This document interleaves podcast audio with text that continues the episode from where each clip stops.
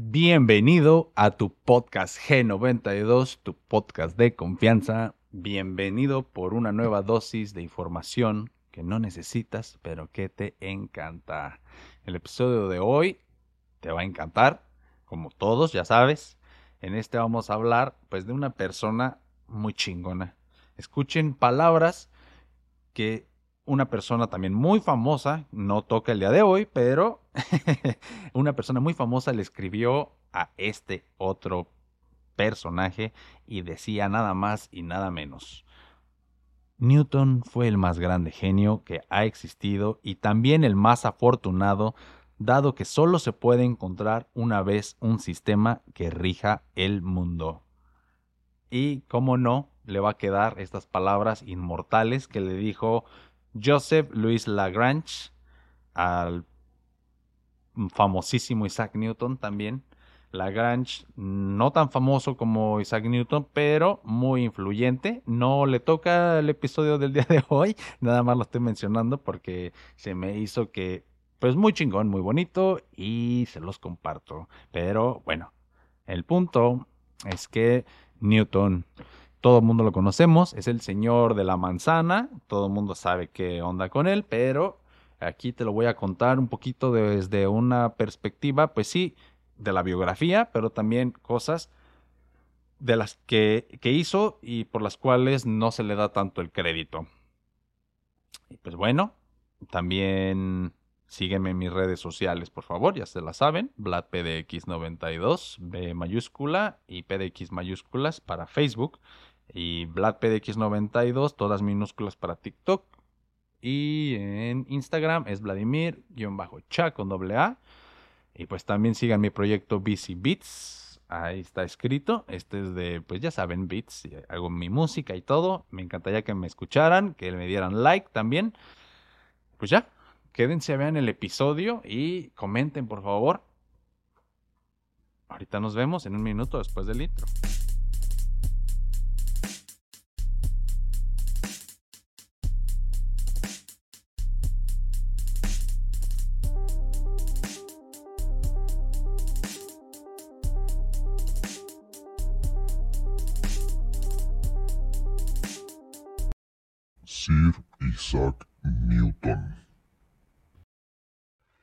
Para entender el personaje del día de hoy, tenemos que remontarnos a una época de la humanidad muy especial, muy darks, muy pues diferente. Em, la hemos visto muchas veces en películas, eh, pues me gustaría darles pues un contexto de lo que es eh, la época en la que vivió el protagonista del video del día de hoy, que sería pues ya saben Isaac Newton.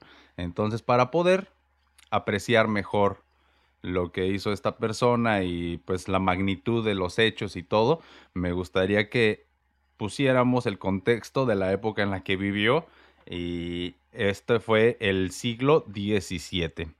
El siglo XVII era una época donde se supone o se clasifica como la, era la fin del, perdón, el fin de la era moderna y el principio de la era contemporánea.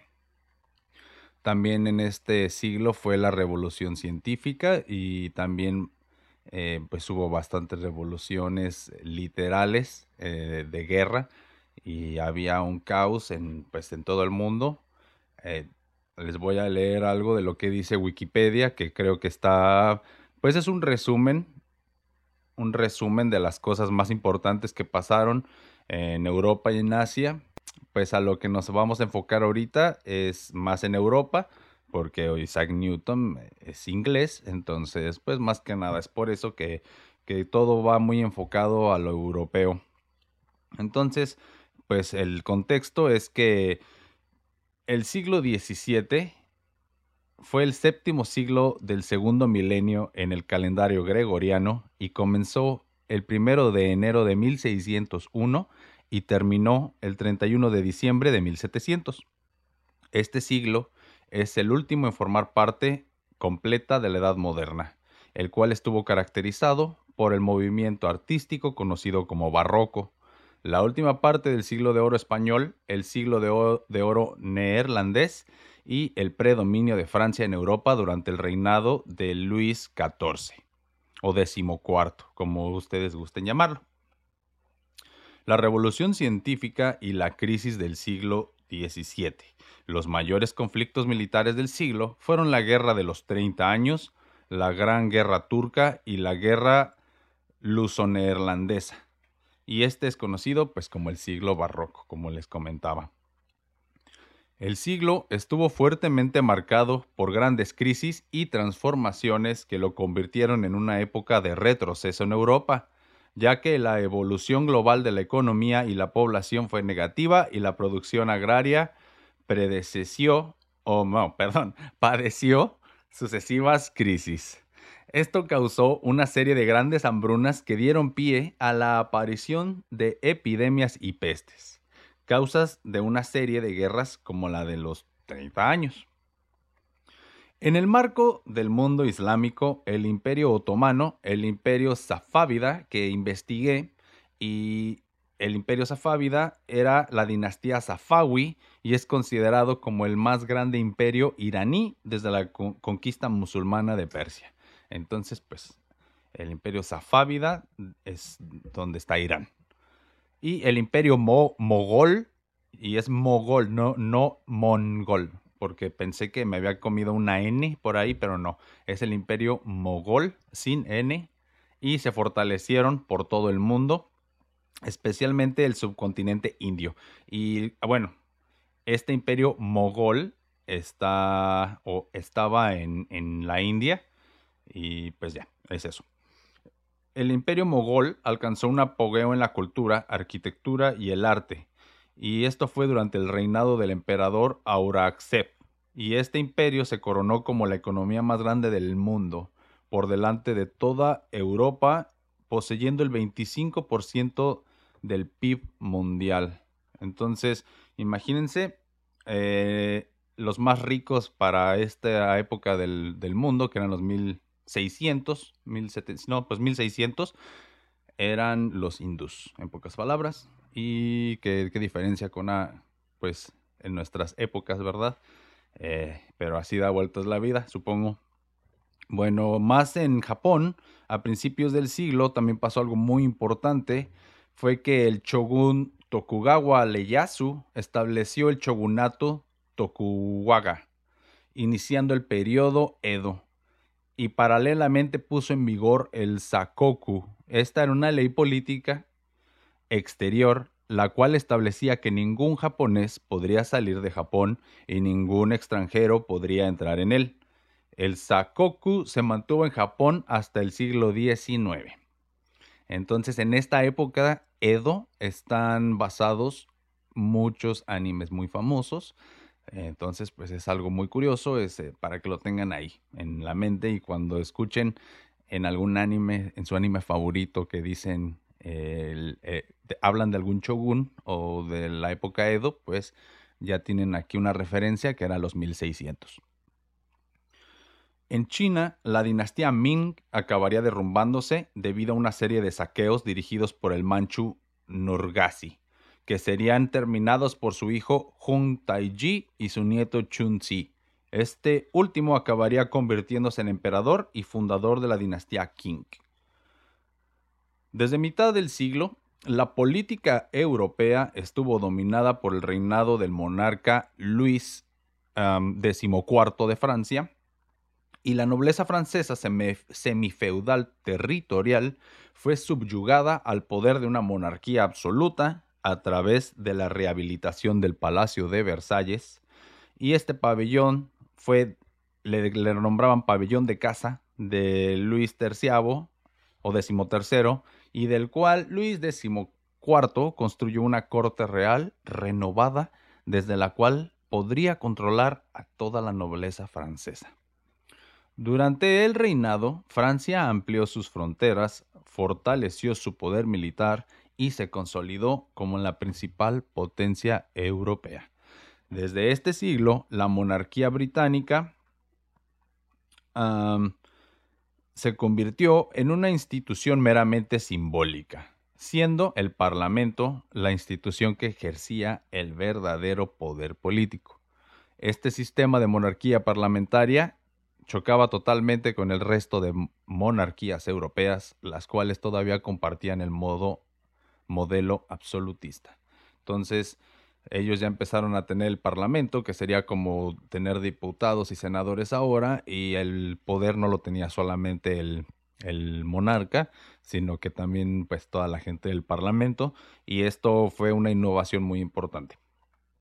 Al final de este siglo, los europeos ya conocían la electricidad, el telescopio, el microscopio, el cálculo, la gravitación universal, las leyes del movimiento de Newton, la presión atmosférica y las máquinas de cálculo gracias al trabajo de los primeros científicos de la revolución científica, incluyendo a Galileo Galilei, Kepler, Descartes, Pierre Fermat, Pascal, Robert Boyle, Huygens, Anton van Leeuwenhoek, Robert Hooke, Isaac Newton, uh, Leibniz, y también fue un desarrollo de la cultura en general, especialmente en teatro, música, artes visuales y filosofía.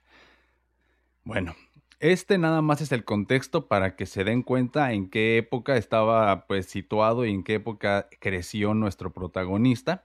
Y se me hace muy muy importante remarcar cómo la gente por un lado podía hacer cosas pues bastante estúpidas por decirlo de, una manera o pues más que estúpidas eh, eran muy retrógradas como en esa época no había sistema de, de, de desagüe, o sea que pues las personas hacían del baño junto a sus camas y por la mañana pues agarraban ese bote o tina donde hacían sus necesidades y de hecho pues lo aventaban por la ventana hacia la calle. Entonces, en mi opinión, eso es bastante salvaje y hay una serie de cosas así muy curiosas como que también eh, pues no estoy seguro si a principios de los 1600, pero pues ya para los 1700, este, que la gente para curar diarrea, para curar un dolor de cabeza, para cualquier este, cosa que ahora tenemos, pues medicinas varias,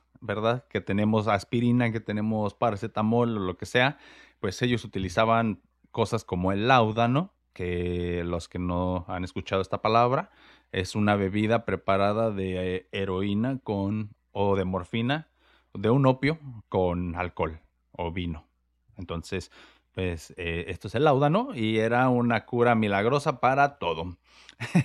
Entonces, hay muchas cosas como que, al menos en mi opinión, no van de acuerdo con cómo, cómo la gente era tan, tan arcaica por una, pues de una, de una manera y al mismo tiempo había gente tan inteligente como Isaac Newton, que es el que nos atañe el día de hoy. Y es que, pues les voy a leer su, biografía, ¿verdad? Pero también hay que, hay que ver esto, cómo la gente en esa época vivía. Era una época donde toda la moral era muy, muy cerrada, eran todos muy cristianos y venir con creencias tan distintas como las que venía manejando este Newton, pues este era muy peligroso, era diferente y, a él pues al parecer no le importaba mucho y entonces pues ya, para no hacerla muy, mucho más larga, les voy a empezar a dar una introducción de quién fue y lo que hizo. Y es que fue un físico, filósofo, teólogo, inventor, alquimista y matemático. Entre sus cosas más importantes hizo un libro eh, que el título está en latín y se llama Philosophi Naturalis Principia Mathematica. Algo así, algo así supongo que se pronuncia, pero es más conocido como los Principia. Y en esto escribió la ley de la gravitación universal y estableció las bases de la mecánica clásica mediante las leyes que llevan su nombre. Entre sus otros descubrimientos científicos destacan los trabajos sobre la naturaleza de la luz y la, óptica. Y estos están escritos en su obra conocida como la The Optics. The Optics. Entonces, también se le atañe el desarrollo del cálculo matemático y pues esto es muy importante también, ya que gracias al, desarrollo del cálculo se, pudieron calcular cosas como la distancia, distancias en general en el espacio y cómo rastrear cometas, por ejemplo. Ahí más adelante lo voy a mencionar, pero si alguna vez han escuchado del cometa Halley, pues está muy relacionado con Newton. Y este, y pues sigamos. Newton comparte con Leibniz el crédito por el desarrollo del cálculo integral y diferencial.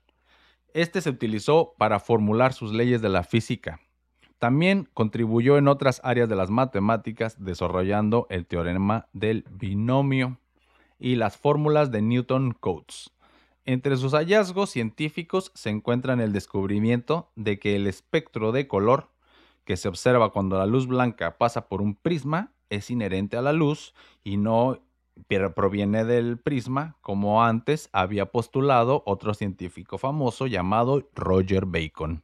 Así es, Roger Tocino había dicho que cuando tú disparas un haz de luz blanca, activas el cuarzo y el cuarzo despide estas luces de colores. Y Newton, pues les dijo, ¿saben qué? Pues no es cierto. Cuando el, tú despides el, el haz de... cuando tú proyectas un haz de luz blanca hacia el prisma, lo que pasa es que se descompone en todos los espectros de luz visible al humano. Entonces, básicamente se divide en los colores que puedes apreciar en el arco iris.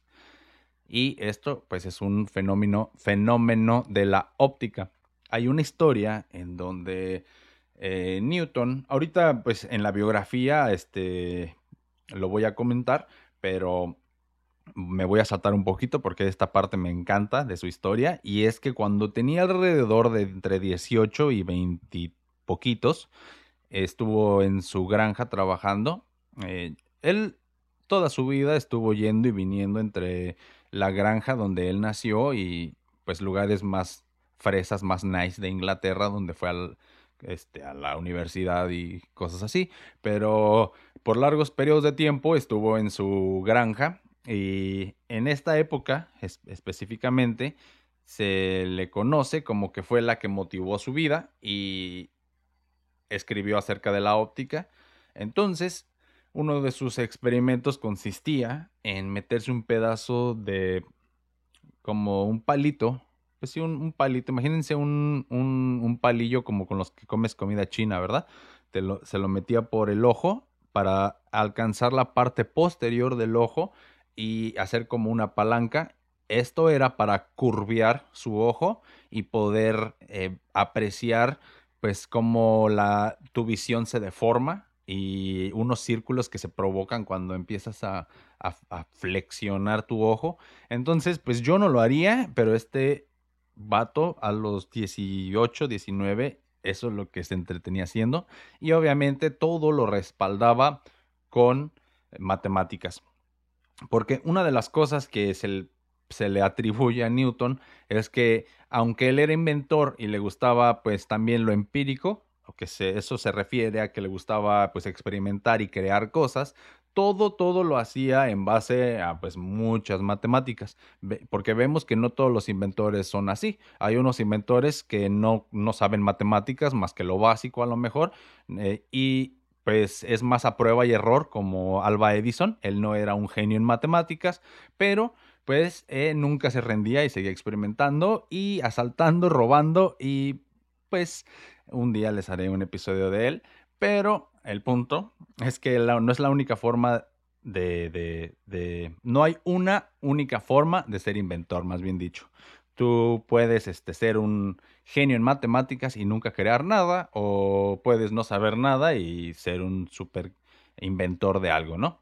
Entonces, este, a lo que vamos es que Newton sí siempre quería demostrar todo lo que él decía con matemáticas y lógica pura, y es algo muy importante en su área del saber. Bueno, entonces, también se le conoce como porque él empezó a decir que la luz eran partículas y no ondas, o sea, él tenía una teoría. Su desarrollo también de una ley de, o ayudó a desarrollar una ley de convección térmica que describe la tasa de enfriamiento de los objetos expuestos al aire. Esto pues también es muy importante porque em, empezamos a hablar de la termodinámica y pues él hacía experimentos, se podría decir, muy básicos, dejando enfriar cosas en, al aire libre, pero nada más con esta observación, él logró desarrollar una ecuación pues muy acertada que nos ayuda en algunos contextos que pues para su tiempo, como les digo, se me hace que eran muy avanzados. O sea, mientras él estaba desarrollando estas fórmulas matemáticas para ver qué tan rápido algo se enfriaba así al exterior, pues otra gente estaba tirando su popó por las ventanas, ¿verdad? Entonces, este, pues está muy, muy, me, me hace ruido en la cabeza, o sea, pero bueno, sigamos. También tiene estudios sobre la velocidad del sonido en el aire, por esto, eh, pues no se le, no es tan famoso como por la óptica, por ejemplo, pero él también estuvo muy metido en, en desarrollar este, las fórmulas para descifrar la, la, velocidad del sonido, pero me parece que eso fue hasta poquito después, cuando un científico muy famoso que se llama Lagrange, creo que él fue el que lo descifró más, Ah, no estoy tan seguro, no les me gustaría mentirles, pero este, hay varios así científicos que, también estuvieron ahí. Kepler también es, muy importante. Y, y, bueno, también fue un pionero de la mecánica de fluidos y estableció pues la primera ley de la viscosidad. Todas estas fórmulas las vi cuando iba en la universidad, pero no les voy a mentir, es una matemática muy avanzada eh, no, no es fácil de explicar y esta persona en los 1600, pues sin ayuda de nadie, la desarrolló. No es como que tuvo un maestro y se la enseñó, él la desarrolló en base a experimentos, en base a su lógica y eh, pues a mí en lo personal se me hace muy interesante y muy impresionante. No sé cómo lo hizo.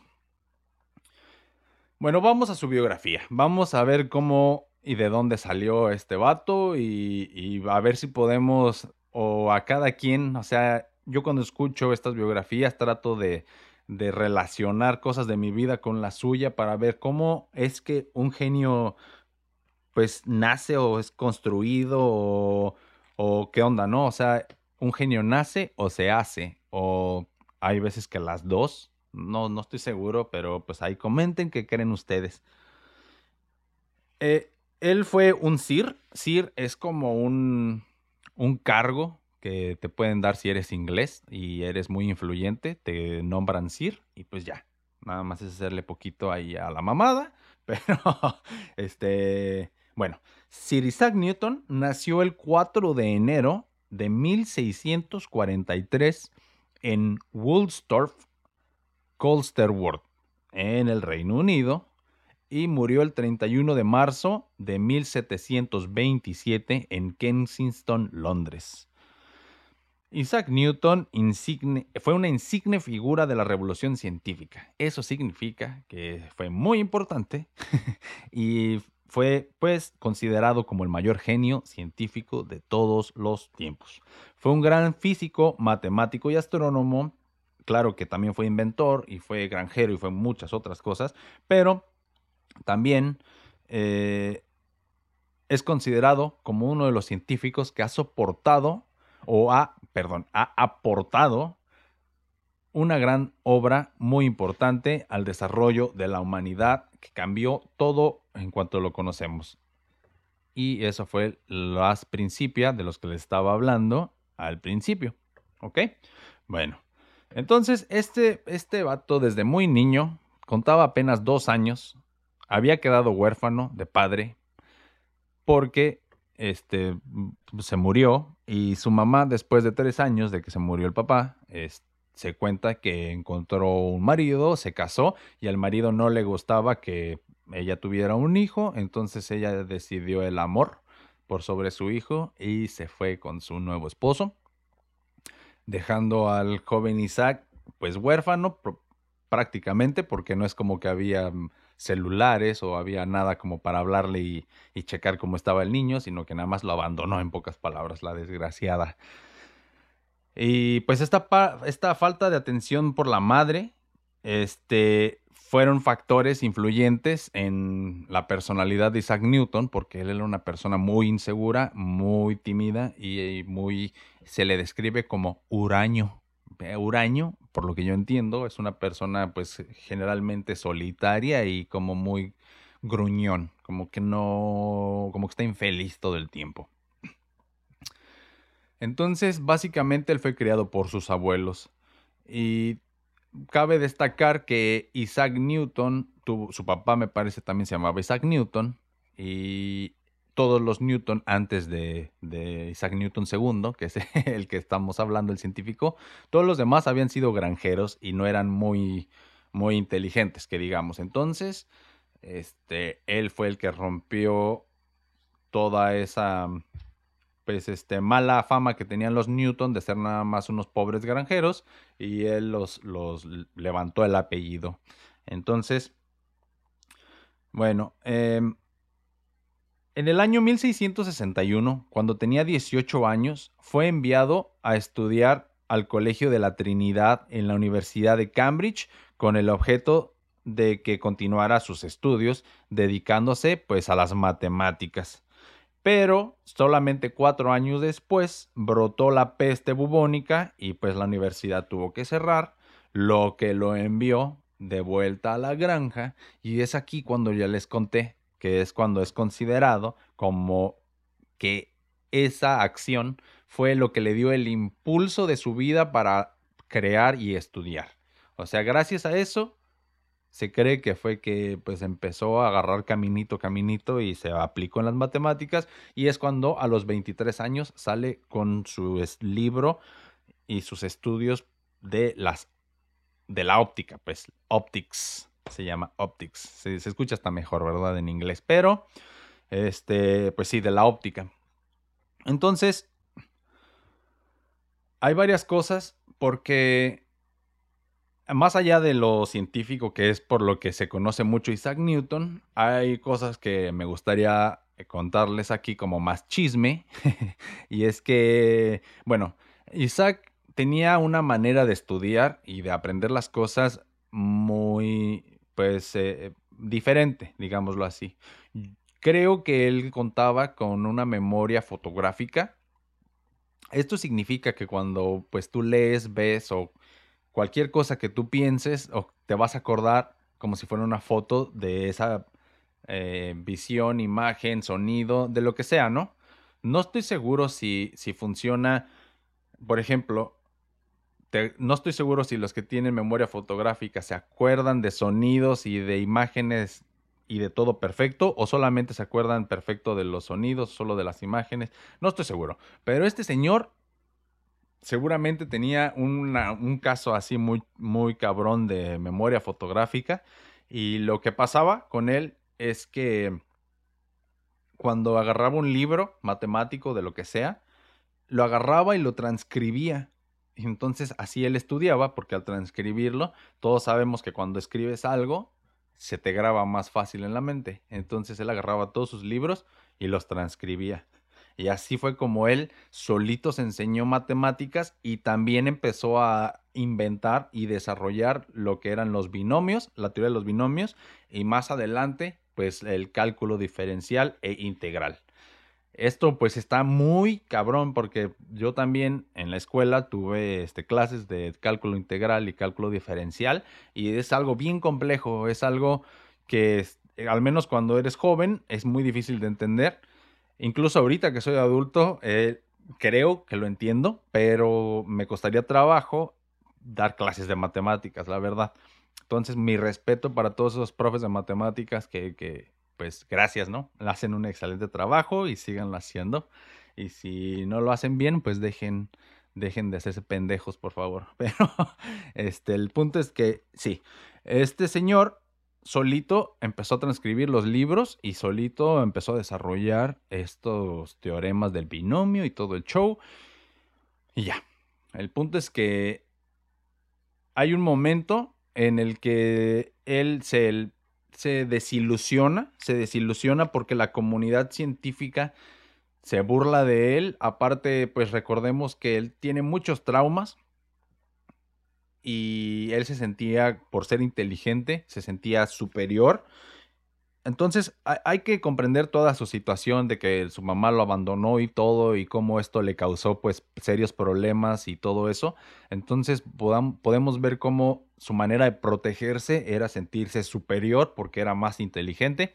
Entonces él era muy, muy grosero con la gente en la granja porque hubo un momento, me parece que su padrastro murió, entonces eh, su mamá regresó a vivir a la granja, la cabrona, pero pues obviamente Newton ya estaba más, ya era adolescente, me parece, entonces nunca se llevó tan bien con su mamá, pues obviamente, este, porque para empezar ella lo abandonó, ¿verdad?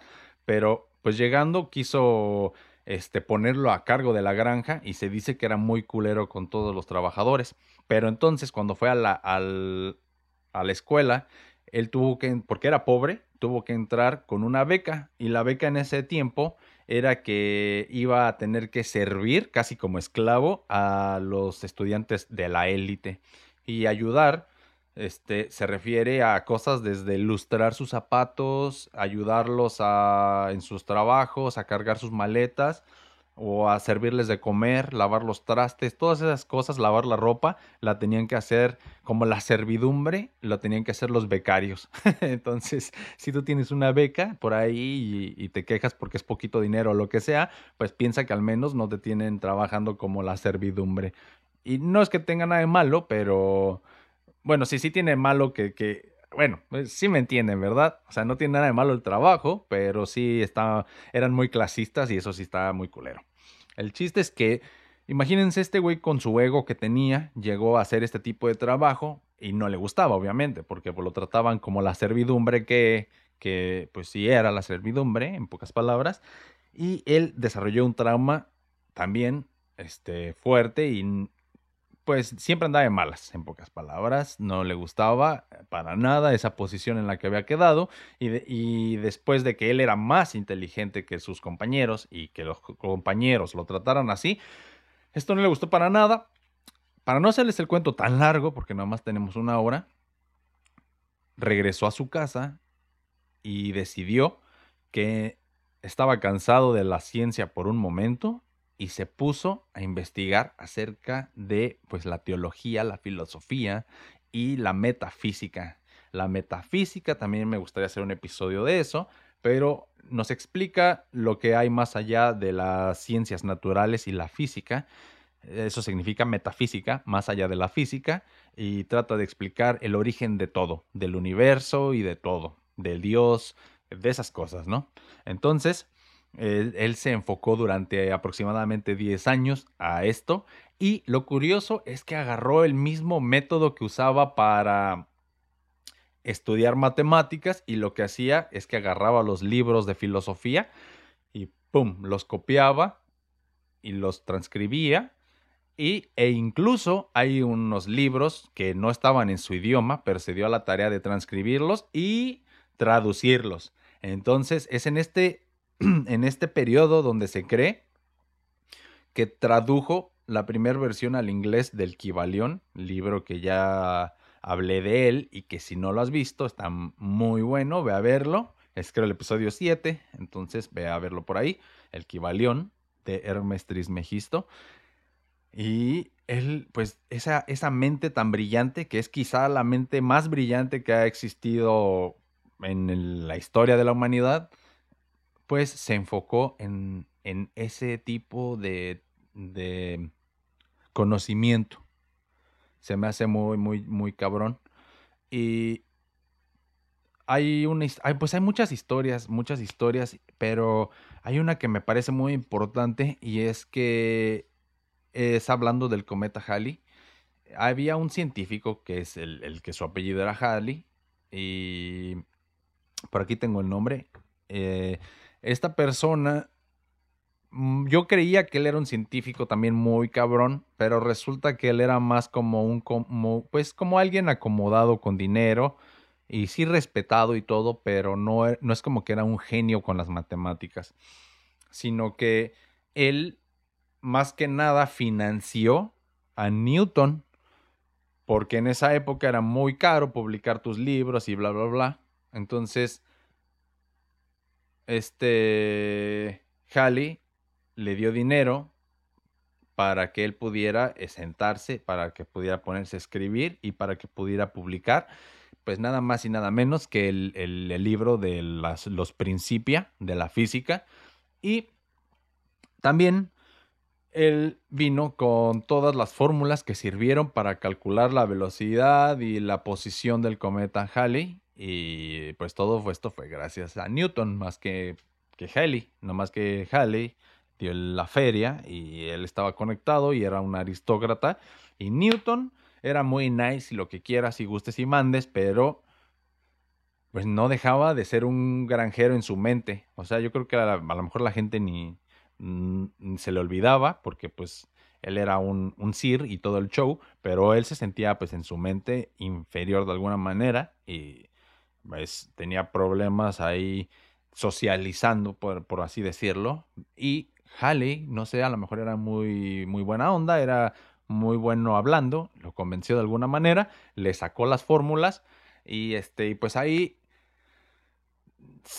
pues no voy a decir que no tiene ninguna, este, que, Halley no hizo nada, porque pues sí tiene su mérito, este, convencer al otro señor de que escriba su libro y todo, pero, este, eh, bueno, Ahí lo dejo a su opinión. Debería llamarse Cometa Halley, debería llamarse Cometa Newton. no, hay, una historia más grande, pero como les dije, nada más tenemos una hora y no, no les puedo contar toda la historia del Cometa Halley. Si les gustaría que les comentara, pues déjenmelo por ahí. Hay unos aportes muy, muy importantes y muy marcados. Les voy a dar por ahí un resumen. Eh, en sus primeros años, que cuando Newton se dedicó a las matemáticas fue que desarrolló un método general para trazar la tangente en un punto dado en una curva. Esto pues es lo que es el cálculo diferencial.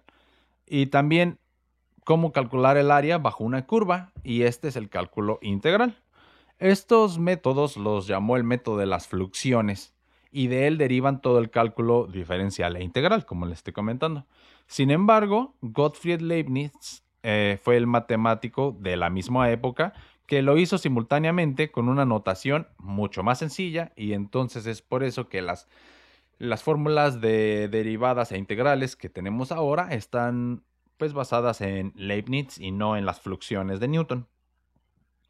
Entonces, Newton pronto abandonó sus trabajos estrictamente matemáticos y se interesó por la naturaleza y pues fue cuando empezó a, formular este, todas estas leyes y teorías, haciendo experimentos como eh, salirse en la granja en un día lluvioso y con mucho aire y brincar en contra de la corriente y, después voltearse y brincar este, con la corriente. Y esto era para poder crear una ecuación que explicara este, el impulso del aire sobre un cuerpo y así él empezó a darse cuenta que la física no era como Platón, o perdón, Aristóteles, eh, dijo dos mil años, hace dos mil años, que incluso imagínense, cuando Newton estaba vivo, ya tenían las ideas de Aristóteles 1800 años vigentes, o sea, está cabrón, no había cambiado mucho en miles de años,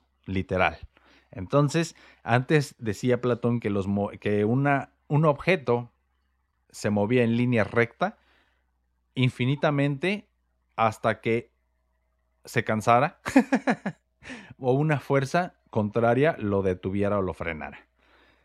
Pero Newton dijo, no, eso no es cierto, y hay una cosa que se llama gravedad, hay una cosa que se llama inercia, bla, bla, bla, y entonces desarrolló leyes que eh, explican y comprueban cómo hay fuerzas que no vemos, pero que actúan sobre un cuerpo, como pues la gravedad, les estoy diciendo.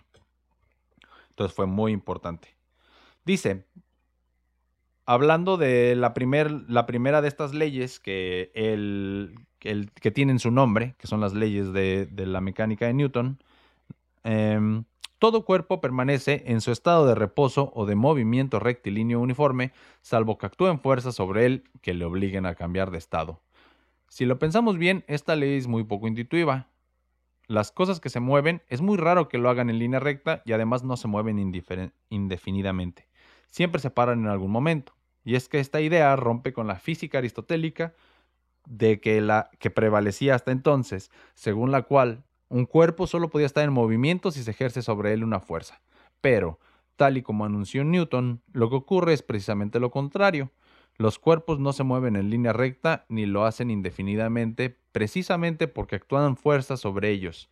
Así que Newton, con su primera ley, nos abre el camino a descubrir unas fuerzas que no pueden verse, pero que actúan sobre los objetos, como el rozamiento, la gravedad, la fuerza eléctrica y la magnética.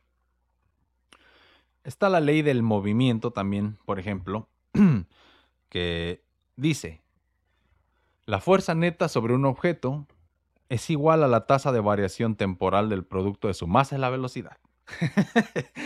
Palabras célebres de Newton. Difícil de entender, pero él lo comprobó con matemáticas. y esta ley nos permite explicar por qué un camión, por ejemplo, consume más gasolina que un coche. ¿Por qué los, lanzadores de peso tienen unos brazos tan enormes? ¿Y por qué cuesta más llegar al autobús por la mañana si llevas a tu hija de tres años en brazos? ¿O por qué es tan difícil jugar a las palas en la playa con una pelota de tenis mojada? Bueno, entonces, todas estas preguntas, todas estas, este, sí, pues preguntas yo creo, ¿verdad? Eh, como por qué, este, cuesta más trabajo llegar por el autobús en la mañana y todas estas cosas, se las imaginó o él trató de buscar una solución a todas estas interrogantes. Eh, no sé, que él tenía, por ejemplo, pues si te pones a pensar haciendo esos experimentos como doblar su ojo o brincar con el aire y en contra del aire, todas estas cosas nos hacen darnos cuenta de qué tan creativo era él para darle una explicación a, a las cosas que pues en ese momento no tenían sentido o que se le atribuían a fuerzas de dioses, a fuerzas de cosas bien raras. Entonces, él eh, se imaginaba cómo poder explicarlas y las llevaba a cabo de maneras pues muy peculiares. Y pues sí, este, se me hace muy interesante cómo él pudo desde una granja eh, explicar cosas como la óptica y desarrollar el cálculo integral, el cálculo diferencial y pues cosas así. Entonces, em, desarrolló durante 10 años muchas teorías también sobre teología, sobre cosas muy variadas que no tienen tanta fama como las Principia, que ese fue su libro más famoso. Y si se ponen a pensar, pues, ¿cómo no va a serlo si realmente todo, todo lo que nosotros usamos de fórmulas físicas y así en en la naturaleza alrededor de nosotros, por así decirlo. O bueno, más fácil de explicar. la, la única vez que se utiliza física más avanzada que la que Newton tenía, que es la física que Albert Einstein y todos estos otros monstruos de la física utilizan, esta solamente se utiliza para calcular cosas que no existen o que existen en el espacio, o sea, cosas que no con las que no podemos interactuar porque la física de Newton es muy completa que podemos calcular todo lo que necesitamos aquí en la Tierra, como velocidades, como, o sea, para desarrollar un Tesla con la física newtoniana tienes, me parece. Pero bueno, es que el Tesla últimamente tiene muchísima tecnología, me quedé dudando. Pero un carro de gasolina de combustión interna, nada más con la física de Newton es suficiente. Ya si quieres física más avanzada como la de Einstein y no digamos ya Stephen Hawking, que es más contemporáneo todavía, eso solamente ya sirve para los agujeros negros y explicar cosas muy, muy, muy cabronas, pues no sé, multiversos, cosas así, pero para calcular que la velocidad del sonido y calcular masa y velocidad, electromagnetismo, termodinámica, todas esas cosas, con la física de Newton es más que suficiente. Y eso fue en el 1600 a, mediados de 1600, o ponle a finales de 1600, principios de 1700.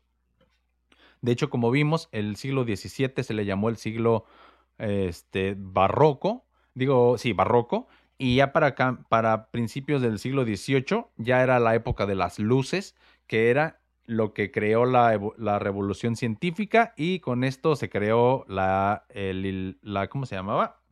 El siglo XVIII, nada más porque ya me quedé con la duda, ¿verdad? Este, de las luces debido al movimiento intelectual como la ilustración. Sí, perfecto. Entonces, Newton estuvo vivo en un, en un periodo muy importante de transición, como ya se los dije anteriormente, entre el barroco y la ilustración. Y todo esto pues cambió, por lo que ya les dije, muchos científicos al mismo tiempo, hablando de cosas muy revolucionarias, cada quien en sus ramos.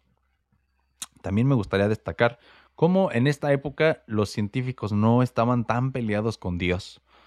Me refiero a que eran muy cristianos o eran musulmanes o lo que sea, pero eh, también eran científicos. O sea, hay muchos de ellos que si lees su vida y obra, eran científicos muy famosos, pero también se dedicaron a la teología. Entonces, no sé en qué momento el científico se divorció de la teología, pero se me hace que deberían de estar más, eh, más en contacto, ya que no es como que la ciencia y la religión sean tan distintas porque en algún momento son como las dos caras de una moneda, en algún momento se tocan, donde la ciencia ya no puede explicar las cosas, empieza pues como la metafísica, la religión, ¿no? O sea, por religión entiéndase Dios, ¿no?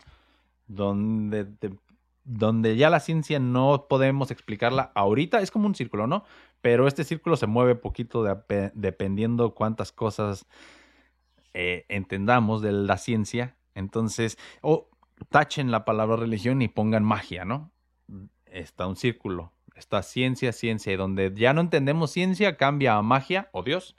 Y va, va, va, Dios, Dios, Dios. Donde ya empezamos a entender lo que pasa, empieza la ciencia. Pero realmente es un círculo hecho de lo mismo. Solamente que la parte que llamamos ciencia significa que ya la entendemos y la otra no la entendemos aún.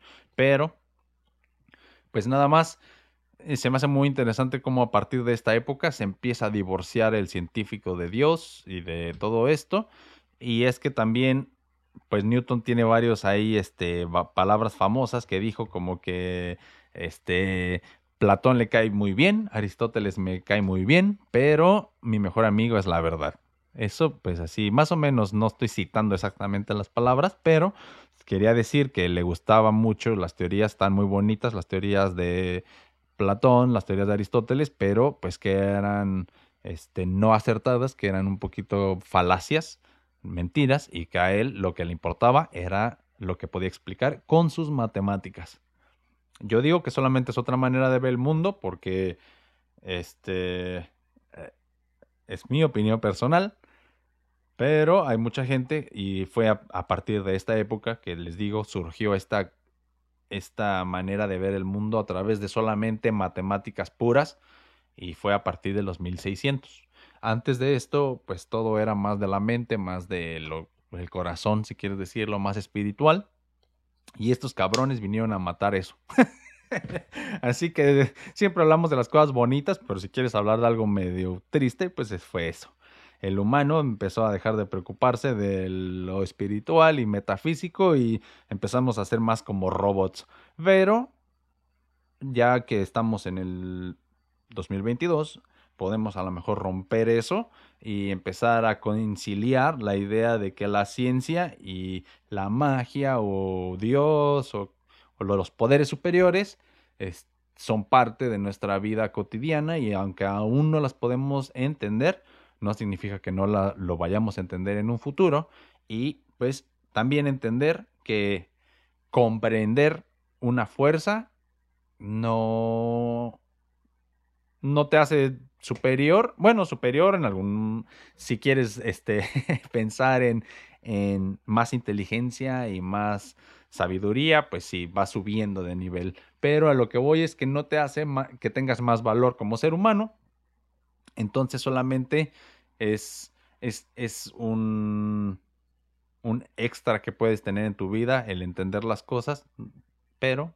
igualmente puedes ser feliz toda tu vida siendo ignorante y viviendo cómodamente, que es pues otra manera en la que pues también está bien si así lo quieres, pero si no, te va a tocar meterte un palo de madera para curviar tu ojo para poder entender las cosas. bueno, tal vez ya no, pero por eso es mismo es que quería que entendieran como a mí al menos me hace muy, muy, o muy diferente como los científicos antes incluso estaban arriesgando sus ojos para poder explicar un punto y ahorita no. Ahorita ya todos este, somos muy delicados y eh, al parecer ya todos conocemos todo y cada vez es más complicado eh, explicar las cosas, supongo, porque ya todo tiene explicación o casi todo. Y lo que no tiene mucha explicación o todavía no tiene explicación es tan complejo que todavía pues falta mucho para entenderlo. Entonces, pues está, está canijo, está canijo. Eh, pues en pocas palabras, en muy resúmenes, en muy, en muy resumidas cuentas, esta es la vida y obra de Newton. Y tiene muchísimas más cosas. Por ahí en el 1666 es cuando se cuenta la historia de la manzana, en la cual este, se dice, no podemos estar seguros, ya que esta historia él mismo la escribió y la dio a conocer para hacerse famoso, o sea, probablemente se la inventó, pero es la que dice que estaba un día descansando debajo de un manzano, cayó la manzana y entonces, como por arte de magia, ¡pum! coincidió en su mente la ley de la gravitación universal. Pero no, no es cierto, o sea, es yo creo, y lo que cree más la gente, es que esta fue una teoría que estuvo desarrollando durante toda su vida y esta nada más fue una herramienta que él utilizó para dar a conocer al mundo pues su descubrimiento. Él inventó la narrativa, o sea, hizo un cuento y lo vendió y funcionó. Hasta la fecha se cuenta ese cuento. Entonces, pues fue muy inteligente este compa. Bueno, pues me voy a quedar con este resumen. Em, hay más cosas que podríamos estar hablando, pero nada más tenemos una hora y ya está la hora, ya estamos por terminarla. Y pues eso fue todo por este episodio, amigos. Espero que les haya gustado. Si les quedó por ahí más dudas, pues podría, podría ser por ahí un episodio extra o algo así. Pero creo que ya quedó más o menos claro quién fue. Y obviamente todos ya lo conocíamos. Solo quería, más que nada con el episodio, quería poner muy en claro cómo eh, en esta época la gente estaba casi todavía en las, pues, haciendo cosas muy salvajes y al mismo tiempo había gente tan inteligente haciendo cosas tan extraordinarias como, pues, Newton desde una granja en un pueblito ahí en Inglaterra. Entonces, pues, no te desanimes, todavía puedes hacer cosas muy importantes desde ahí, desde tu cuarto. Solamente échale ganas y ya, supongo. Y eso fue todo por el episodio de hoy. Gracias por verlo y síganme en mis redes sociales, ya se la saben. Es en Facebook, VladPDX92, V mayúscula y PDX mayúsculas. Y en Instagram, Vladimir-cha con doble A. Y TikTok es igual que el de Facebook, VladPDX92, pero este es en todas en minúsculas. También ahí tengo otro proyecto que se llama BC Beats, así se escribe. Entonces, si tenían duda, y ahí busquen en Spotify o Apple Music o cualquier lugar, nada más pónganle BC Beats en YouTube si quieren, YouTube Music y ahí este, escuchen mis beats. este, tengo varios nuevos, entonces por ahí váyanle a dar like, por favor. Y nada, también este, les recuerdo que este es un video podcast, entonces hay video y también me puede escuchar solo por Spotify o cualquier aplicación de, podcast. Nada más busca el Gen 92 y ya. Ah, suscríbete y dame like para que más gente pueda disfrutar del podcast. Y ya, y este, comenta o algo para saber que te gustó y que estás viendo el video. Mm, significaría mucho para mí. Y es todo por hoy, gracias, nos vemos la próxima. Eso es todo por el episodio de hoy. Si te gustó, dale like y compártelo. Recuerda suscribirte a mi canal y sígueme en todas mis plataformas. Sígueme en Facebook como Vladimir Chávez. Entra en esa página y después ve a la sección de videos y entra al playlist G92 para disfrutar tu video podcast por Facebook. Búscame en cualquiera de las plataformas que utilices para escuchar podcast como Gen 92.